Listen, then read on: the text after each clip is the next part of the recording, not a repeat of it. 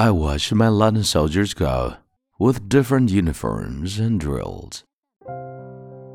嗨，亲爱的朋友，你好，欢迎收听英语美文朗读，我是你的朋友孟非 Phoenix。今天与你分享的美文是来自苏格兰作家、小说家 Robert Louis Stevenson 的这首《The Land of Counterpane》，被子的大地。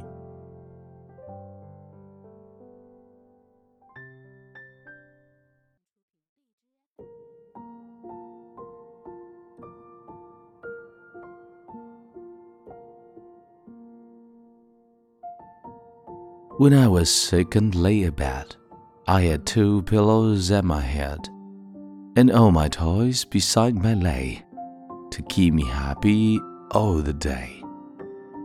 And sometime for an hour or so, I watched my leaden soldiers go, with different uniforms and drills, among the bedclothes through the hills, and sometimes sent my ship in fleets lap and down among the sheets, or brought my trees and houses out, and planted cities all about.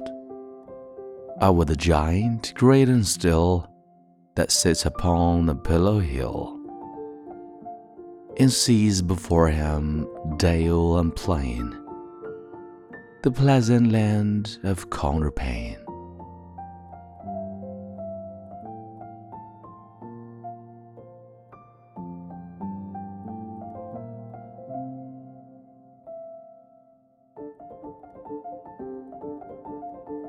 你现在收听的是英语美文朗读。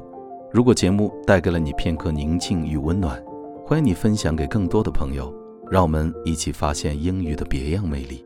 同时，也欢迎你在微信订阅号搜索“英语美文朗读”，来收听更多暖声英语节目。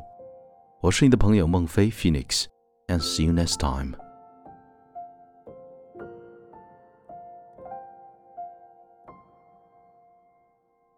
Mm-hmm.